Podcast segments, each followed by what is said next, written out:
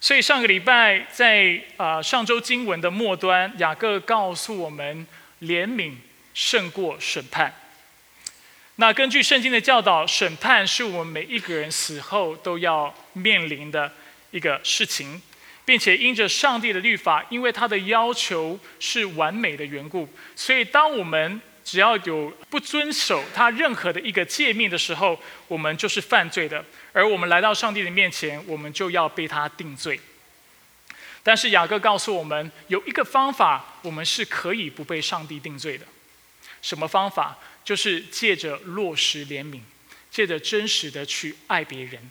当我们真实的去怜悯别人的时候，上帝就因此也会怜悯我们。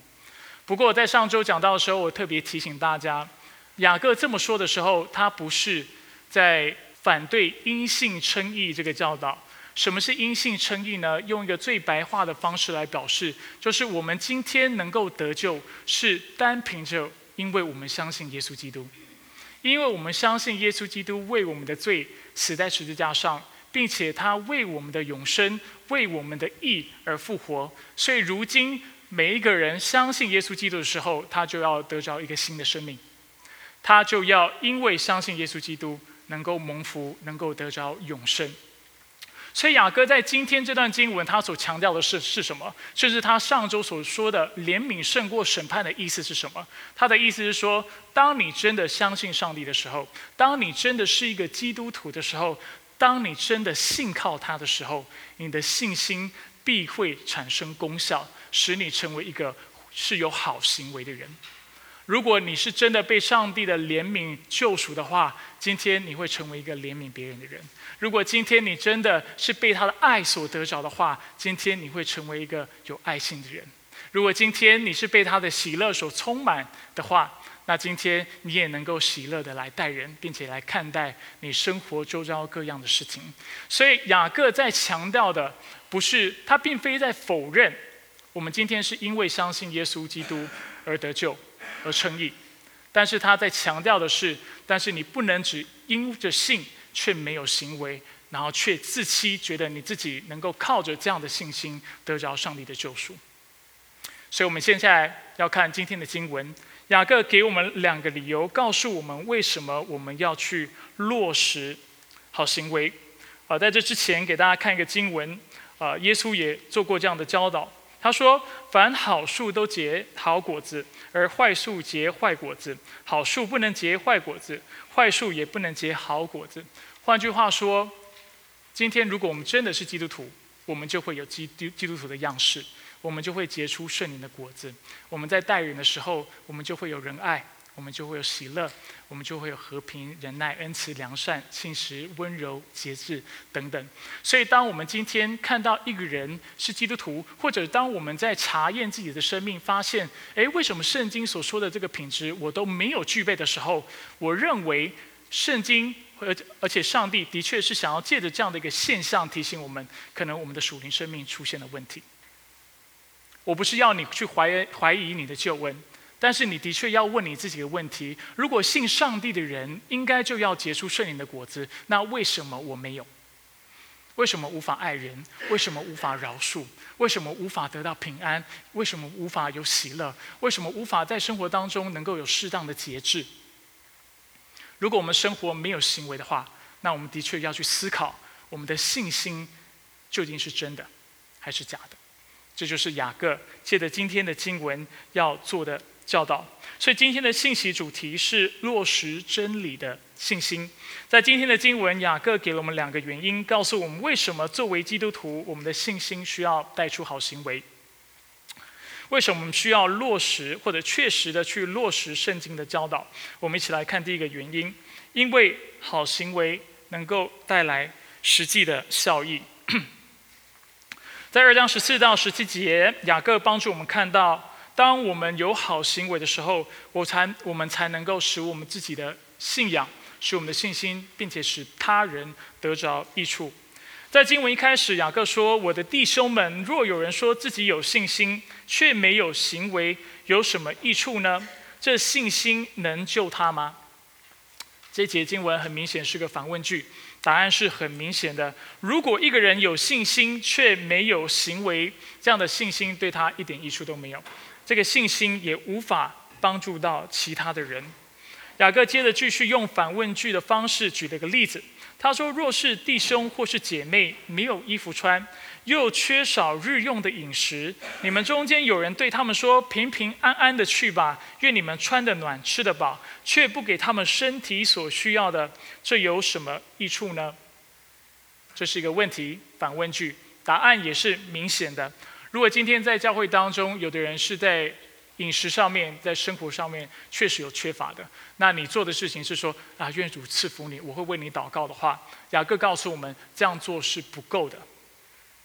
如果你看到人有实际的需要，并且这个需要是你能够帮助而且满足的话，雅各告诉我们，你应该切实的去帮助他。甚至雅各比我讲的更狠，我说的是，可能我们的帮助是有限的。但是对雅各来说，我们的帮助甚至是没用的。在十七节他说：“信心也是这样，若没有行为是死的，死的就是没有用的意思。如果今天你看到你周围的人有需要，他需要我们实际的帮助，但是你却只是在口头上祝福他，在口头上为他祷告，没有实际行动的时候，雅各提醒我们：你要重新去思考你在做的是什么。”你是真的信靠上帝的人吗？如果是的话，你应该要切实的带出行动来。那我非常感谢主，在我们教会当中有许多听到并且行道的这样的例子跟这样的见证。在上个礼拜，我非常感动，因为上个礼拜我讲到上帝的心意是要我们主动并且积极的去接触那需要帮助的人、需要怜悯的人。我们当中有一个姊妹叫做 Miriam。他在上周听完信息之后，他就做了一件事情，就是他自掏腰包的包下了我们上周日的午膳。因为他听到我说，有的人没钱的话，他会不会主动去拿这些饭吃？他不敢，对不对？他觉得不好意思，他觉得这很没有尊严。所以我们要主动的去来服侍他们。所以 Miriam 就想到，好，那我就主动的去把膳食的费用我都包了。那这样的话，有需要的人就可以免费来享用午膳。这是不是很好、很美好的见证？但这不止这样的，我也常听啊丽萍跟我分享，当她刚来美国的时候，啊孙弟兄跟丁阿姨是常常去探访她的，而且每周在固定的时间就会按电铃，然后让丽萍知道说啊我们来了，然后去关心丽萍，然后看看她来美国之后生活是否都习惯。这就是切实的行道，而也因为这样，使丽萍对基督教啊产生的兴趣，他的心打开，甚至现在他是我们其中一个小组的小组长，积极的在服侍上帝。还有另外一个例子，也是我听到的，是我们啊有一个啊阿姨叫做韩阿姨，韩玉霞阿姨，她现在回中国。那她过去跟我分享过，有一次她家里晚上的空调坏掉的时候，她特别打电话给韩弟兄。然后韩弟兄就在深夜的时候跑去了韩阿姨家帮他修空调，这就是主里的爱心，这就是切实行道。那啊，这只是冰山中的一角。我相信在我们教会当中，这种作为、这种行为是非常多的。其实我听到很多的见证，所以我为你们感谢上帝，而且我也为你们感到非常的兴奋，因为我知道当我们教会继续如此行、如此去做的时候。我觉得一个飞机渡徒来到我们这里，要不感受到上帝的同在都很难；他要不被上帝的爱所感动都很难。阿门。那因为这对我们教会来说，这是一个很重要的事情，所以好不好？我们自己给自己一个鼓励，肯定自己一下，你们做的很棒。能够成为你们的牧者是是我的我的荣幸啊，因为我知道不是每一个教会。的弟兄姐妹都如此积极的，在听到之后会去行道，但是你们却做到了，所以我为此向主献上感谢。不过在这里我也要提醒大家，在应用上帝话语的时候，有一件事情我们要特别注意，就是我们不止在我们的教会生活要应用上帝的话，我们在我们的家庭跟在我们的工作也应该应用上帝的话语。为什么特别要提醒大家？因为如果你跟我很像的话。我在教会当中，我会很自然的遵守上帝的话语，活出上帝的样式样式。我不知道为什么，大概是在大众多人的监督下，我不敢不这么做。但是我很自然的会去这么做，而且我觉得是理所当然的，而且乐在其中。但是回家之后，哎，奇怪，不知道为什么对家人就少了一点耐心，对家人就会有一点容易去忽略到他们。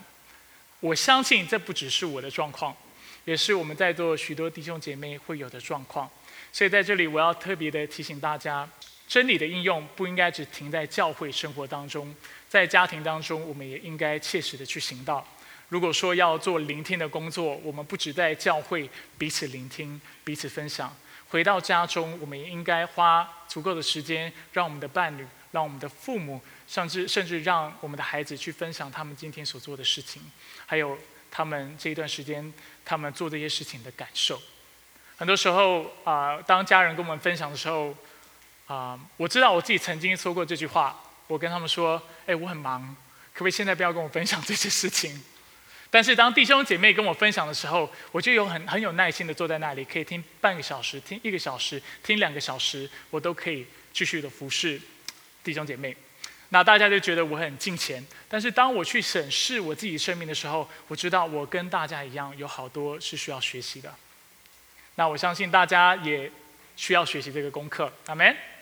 除此之外，还有一个应用是非常重要的，就是我们在我们职场当中也应该应用上帝的话语。那在职场当中，因为牵涉到利益关系的缘故，很多时候我们会忽略了，我们应该在职场上也要有美好的见证。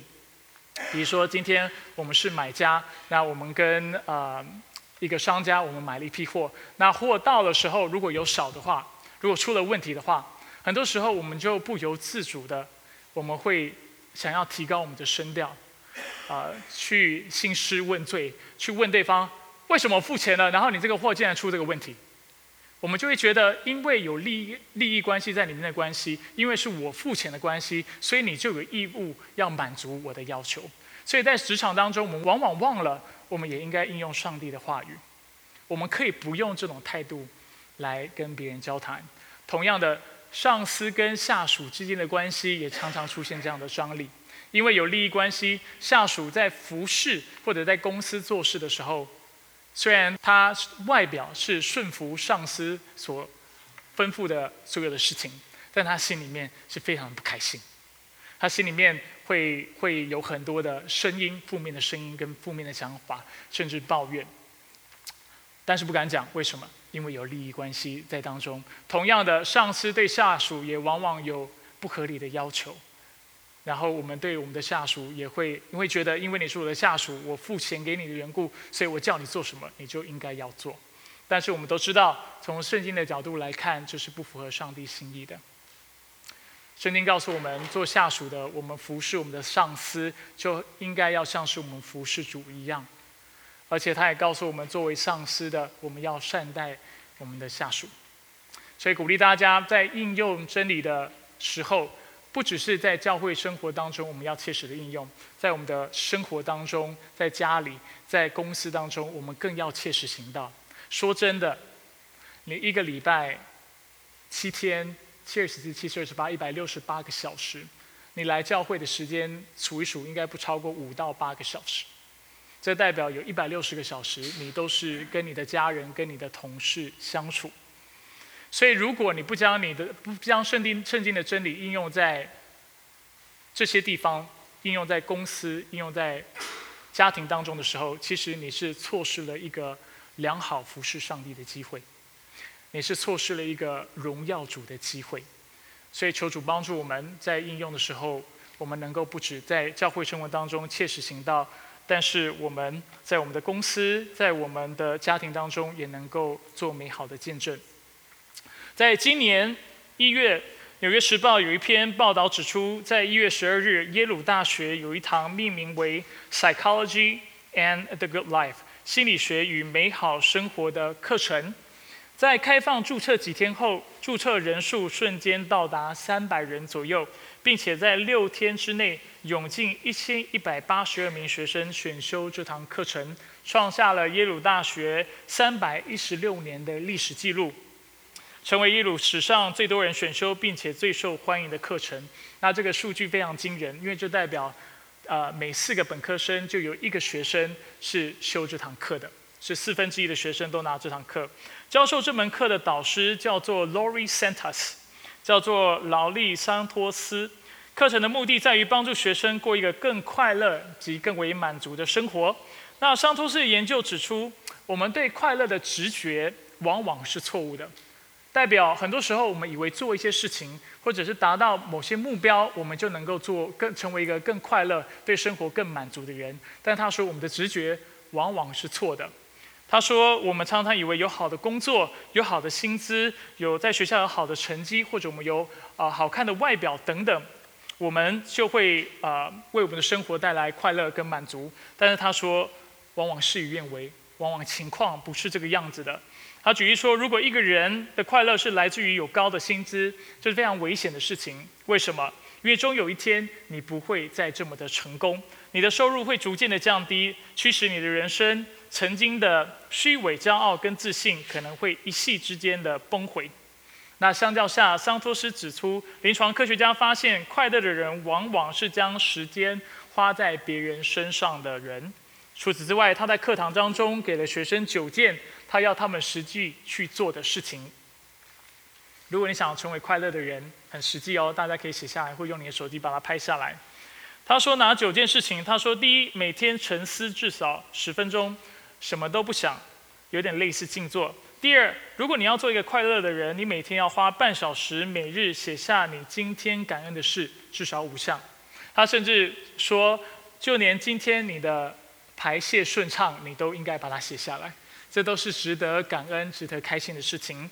第三，不要加入太多社群网站，尤其是负面的社群网站，请你删除。如果你有加入很多这样的网网站。第四，你每个月至少要写一封信给你感恩的人。第五，每个月至少有一天你要放空你自己，如如发呆、听音乐、看电影、唱歌，至少一天。第六，每天晚上睡觉时，你要阅读那些会带给你平静的书，或者是聆听那使你感动的音乐。当你烦恼时，扭转它的方法就是重复以上的第一到第六个动作。第八，不要对成功及金钱有过高的渴望，并且以此定义自己。第九，快乐的秘诀就是给予。很符合圣经吧？圣经说施比受更为有福。他说，根据大数据的研究调查，不断的给予帮助他人、从事志工工作，是拥有最多美好人生的人，也是最快乐的人。看到很多人拿手机起来照，感谢主。我讲到的时候，从来没有看过这样的景象，今天是一个突破。那我为什么要跟大家分享这个清单呢？有两个原因。第一，因为我想要帮助大家成为一个更快乐的人。那我认为这个清单非常实际。那如果你真的想要变得更快乐、更满足的话，我认为你可以去操练看看。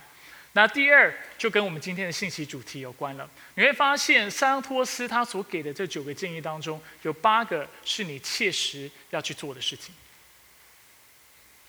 换句话说，如果今天你能够把这九个事情背下来，甚至倒背如流，但是你不去做的话，你觉得你能够过一个快乐、满足的人生吗？根据桑托斯他的研究指出，我认为应该就是不可能的事情。那很多时候，对于基督徒来说，我们来到上帝的话语面前，我们也有这样的迷思。我们以为我们只要把圣经背得很熟，把经文记得很熟，理清了经文的呃逻辑，还有它的脉络，我们就啊能够成为一个非常属灵的人，或者在灵里就能够得着满足。但是不是？圣经常常告诉我们要怎么样？不住的祷告，恳切的祷告，要默想上帝的话语，要听到，要行道等等，一而再，再而三的强调。如果今天我们希望我们的信心，希望我们的信仰是能够为我们带来益处，并且为我们周人的周围的人带来益处的话，有一件事情是我们一定要去做的，就是切实行道。当我们行道的时候，才能够为我们的信心带来实际的效益。Amen。这是第一点。第二点，为什么要有好行为？因为好行为证实了我们的信心，或者是换句话说，证实了我们的信心是真实的，是纯正的。雅各在十八节，他描述了当时教会的人所提出的一个反驳。他说：“有的人他是这样否认行道的必要性。他说：‘你有信心，我有行为。那这句话乍看之下不容易明白为什么这是个反驳，但是其实你和我在这节经文当中，它指的不是特定的任何人，它指的是有的人。换句话说，这节经文可以理解为有的人有信心，有的人有行为。那这句反驳的话的意思是什么？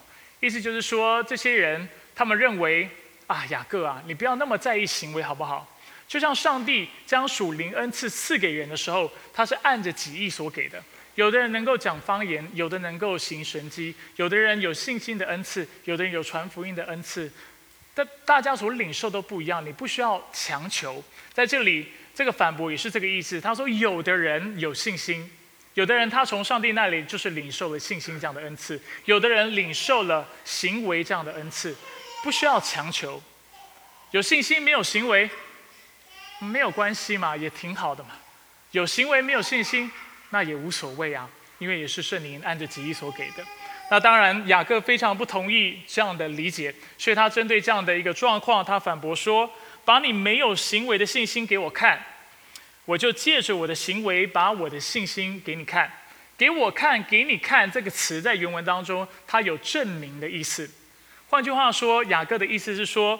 把你没有的、没有行为的信心证明给我看，我就借着我的行为把我的信心证明给你看。或者我们更直白的说，好，你说你没有行为，但是你有信心，那好啊，你证明给我看在哪里？所以雅各意思说，我看不到，你也无法证明，因为你的信心都是挂在嘴巴上，我无法看到。但是雅各又继续说，但是相反的，今天如果你要我证明我是一个有信心的人的话，可以，你就看我的行为。你就看我在主里做了哪些事情，而从此你就可以看得出来，我在主里的信心是真实的，是无畏的，是纯洁的。所以这就是雅各在这个经文的意思。他为了证实他的论点，他就一连串举了三个例子。第一个例子是一个负面的例子。雅各举例的时候，他一点都不手软，他一开始就举了一个很极端，但是我认为很恰当的例子。雅各认为有信心就应该有行为，所以一个人说他没有行为，但是有信心，他的反驳是真的吗？那你知道鬼魔？鬼魔指的不不只是撒旦，鬼魔指的是众邪灵，各样的邪灵。他说你知道吗？鬼魔也是这样想哎。你信上帝只有位一位，你信的很好，连鬼魔也信，且怕的发抖。所以鬼魔知不知道上帝是谁？知道。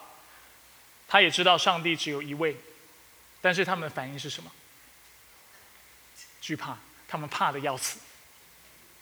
应该说鬼魔，鬼魔应该不能怕的要死，应该已经死了哈。我也不知道，鬼魔就是 一个不对，他们本来就没有生命了，他们是一个灵，他们是灵体，所以他们怕的发抖，因为他们知道终有一天，就像人一样，他们要面对审判，但是跟人不一样。人有机会相信耶稣基督，有机会悔改，有机会因着耶稣基督的怜悯、上帝怜悯的缘故得救。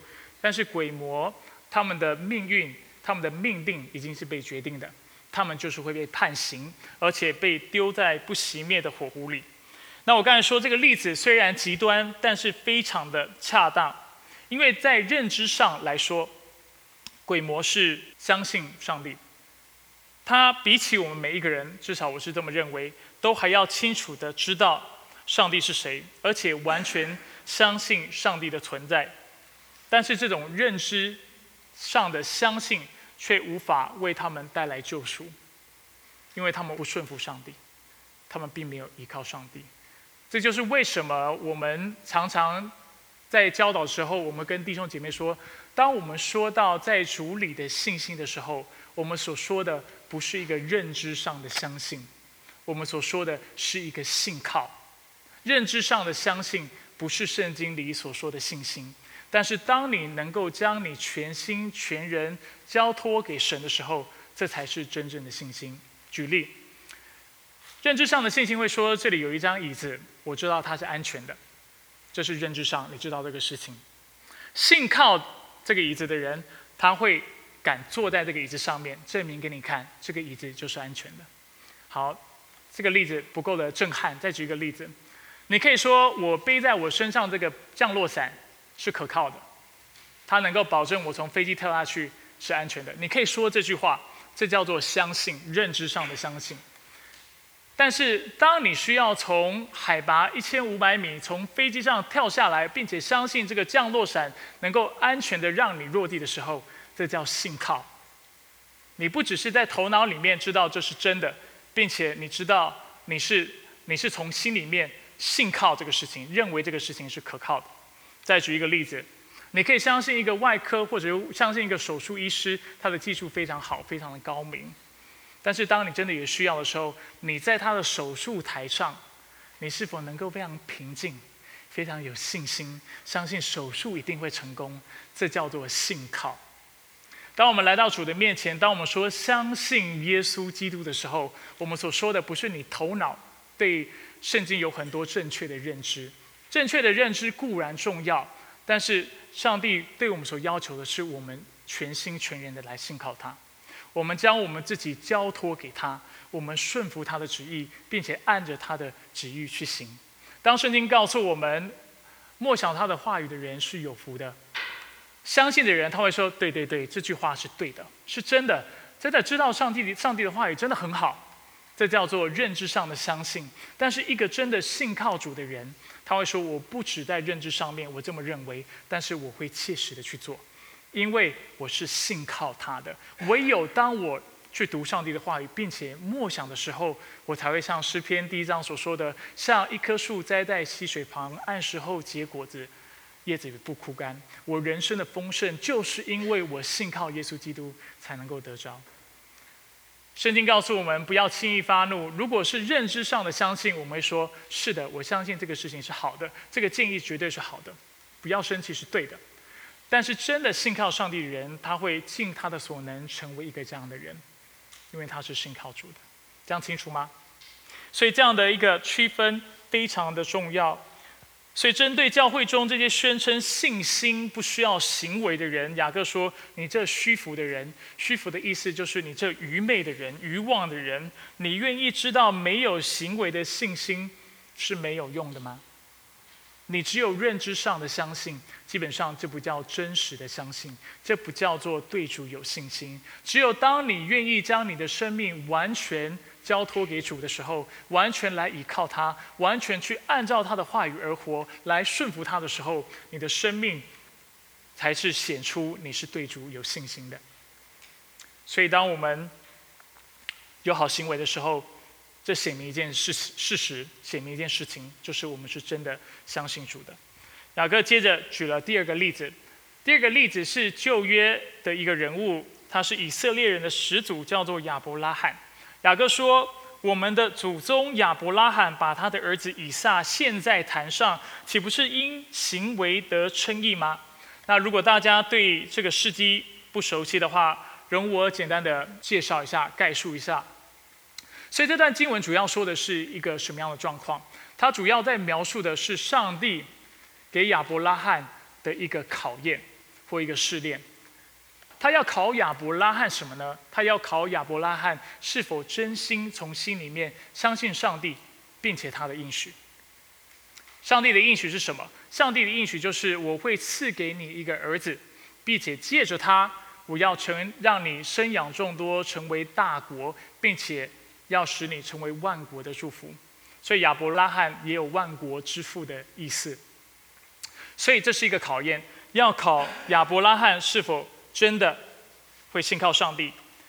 那感谢主，在他一百岁的时候，近一百岁的时候，撒拉也是非常老迈的时候，他们终于怀了第一个孩子，不是第一个孩子，怀了他们亲生的孩子，他们的独子，并且把他生下来。他们对此都感到非常的开心，结果没想到若干年之后，这个孩子成为少年的时候，上帝跟亚伯拉罕说：“亚伯拉罕，将你的孩子以撒当做祭物献上给我吧。”什么叫做当做祭物献上给上帝？就是你要把他带到祭坛上，而且把他宰杀了，把他献给神。你想亚伯拉罕当时的心情会是怎么样？你觉得他在理性上能够明白上帝的旨意吗？他能够明白为什么上帝要他这么做吗？那很多人看到这段经文，他们最想要问的问题有两个：第一个就是杀人，这个合理吗？圣经当中有这样的教导吗？这是一个问题。第二个问题，圣经不是很清楚告诉我们，不能将人当做祭物献上吗？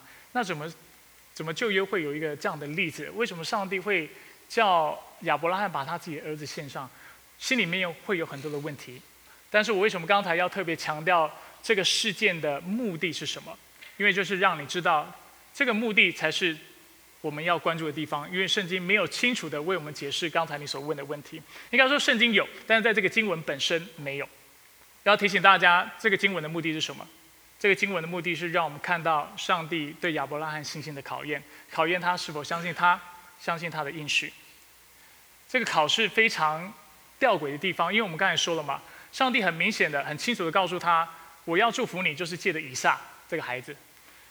就是要借着以撒让你成为大国，但是他现在却跟亚伯拉罕说：“但是你要把他杀了。”如果是我，如果是我相信是你，我们都无法明白上帝这样的要求。如果用现在的一个呃比较贴近我们的方式来理解这个经文，就好像上帝会告诉我们说：“我要给你一个丰盛的人生，但是在这之前，我需要先修剪你，你是否愿意？”就好像上帝在跟我们说：“我要给你平安喜乐。”是的，这是我要赐给你的。但是在给你之前，我需要你先放下你的面子，放下你的成就，甚至你的财富。你是否愿意？上帝给亚伯拉罕的挑战也是这样，就是我要使你的孩子能够之后成为一个大国，但是你要先把你孩子杀了。那如果你跟我一样的话，我会觉得上帝啊，这太难了。我根本做不到，但是亚伯拉罕被称为信心之父，不是叫假的。他跟我们的程度就是不一样。他虽然上帝给他这么难的挑战，他却就顺服的去做了。我们都知道这个故事的结局，就是当他拿起屠刀，上圣经说是刀，但是原文当中这个刀不只是刀，是小刀，它是一个屠刀，专门宰宰杀羔羊用的刀。就在他要往他的儿子脖子上面划的时候，上帝阻止了他，而且为他预备了一只羊羔，让他能够用这个羊羔代替他的儿子献上这个祭物。那亚伯拉罕一开始知不知道上帝会这么做？他不知道，他相信上帝会预备。但是我他没有想过上帝会用这种方式来预备。但是借着一段经文，我们可以稍微的窥探亚伯拉罕当时的心情跟他的想法。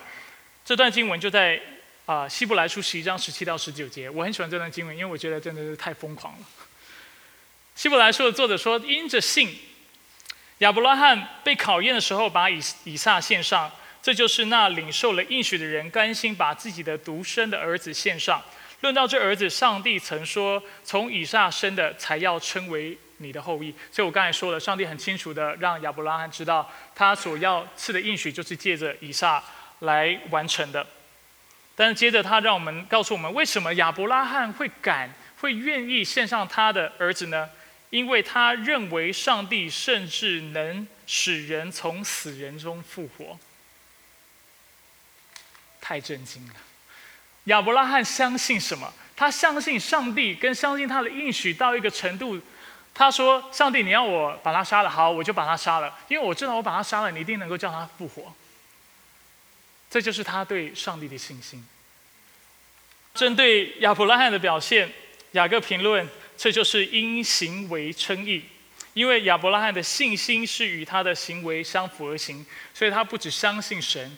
他也实际的去做出献祭，而且要宰杀他自己儿子的动作，而且信心是因着行为才得以成全的。这正应验了经上所说：亚伯拉罕信了上帝，这就算他为义，他又得称为上帝的朋友，并且在二十四节，雅各告诉我们：人之所以称义，是因为行为，不是单因着信。所以。雅各为什么在这里会说到因行为称义这样的一个教导？其实很明显的，就是因为当时有的人他教导因信称义，但是这个因信称义跟保罗所教导的因信称义不一样。当时有一些假教师，他们做的教导就是，作为基督徒很容易，你就相信耶稣基督就好了，但是你不用去行道，你也不用顺服神，你只要信，你就会得救。但是你不用跟随耶稣基督，你也不用要预备自己要一辈子来顺服他，都不用，你就能够得救。雅各所挑战的就是一个这样的教导。为什么他要特别强调因行为称义？因为他要告诉这些人，如果你只相信，但是你却不去行道的话，你的信基本上是不符合圣经的，你的相信基本上是虚假的，你的相信是认知上的，但是不是行为上的，你不是真心信靠上帝，而且将你的一生交给他，所以这是不符合真理的。事实上，当我们去仔细看保罗的教导的时候，我们会发现，其实保罗的教导跟雅各的教导是没有冲突的。保罗也相信，当我们真心的跟随耶稣基督的时候，我们就一定会有好行为。在两个地方，其实不止这两个地方，但是我跟大家分享两个地方，他这么说。保罗在罗马书一章五节，他告诉我们，基督徒的信心是种因信而顺服的信心。在加拉太书五章六节，保罗也说，在耶稣基督耶稣里，唯独使人发出仁爱的信心才有功效。换句话说，信心，当你相信上帝之后，你的生命应该会带出什么？带出顺服。顺服就是一个行动，就是一个行为。当你真的相信上帝的时候，你就会带出相应的举动。而且，当你相信主的时候，这里也说。它会使我们发出仁爱，所以因为你相信主，你的心里就会被上帝的爱所充满，而且你会成为一个有爱的人。所以因信称义跟因行为称义，它其实是两个没有冲突的教导。有人这么比喻，他说这就好像用两只眼在凝视一个东西一样。当你今天只有一只眼睛的时候，你的你对距离的感觉会产生错乱，会产生错误。因为你对这个事情的全貌，或者对空间的全貌，你无法就是完全的去感受。但是当你有两只眼睛的时候，你就可以确定你跟一个东西的距离。所以我们也可以从这样的一个理解来了解阴性称义，跟雅各在这里说在这里说的阴行为称义，就好像两颗眼睛在看着称义这个事情一样，在看救恩这个事情一样。今天我们不只要相信耶稣基督，相信他在十字架上为我们所做的工作。我们也要相信一件事情，就是如果我们的信仰是真实的，他必带出行为来，他必转换我们的生命，而且我们并从心里愿意来顺服耶稣基督。我们的在信心里的行为，证实了、证明了我们的信心是无伪的，是纯正的。那因为时间的关系，第三个例子我很快的。跟大家的分享一下，所以二十五节我们看到拉合的例子，这也是一个正面的例子。他说：“同样，妓女拉合接待使者，又放他们从另一条路出去，不也是因行为称义吗？”那这个经文的背景是坐落在一个以色列的战争，在那个时候，以色列他们要去攻打一个叫做哥利哥啊耶利哥城这样的一个地方，所以他们就差派了两个探子去里面勘探敌情。那就在勘探的过程当中，很不巧的。很不妙，很不幸的，他们被耶利哥城的王发现了，所以他们就被追杀。就在那个时候，他们是住在拉合一个叫做拉合的妓女家。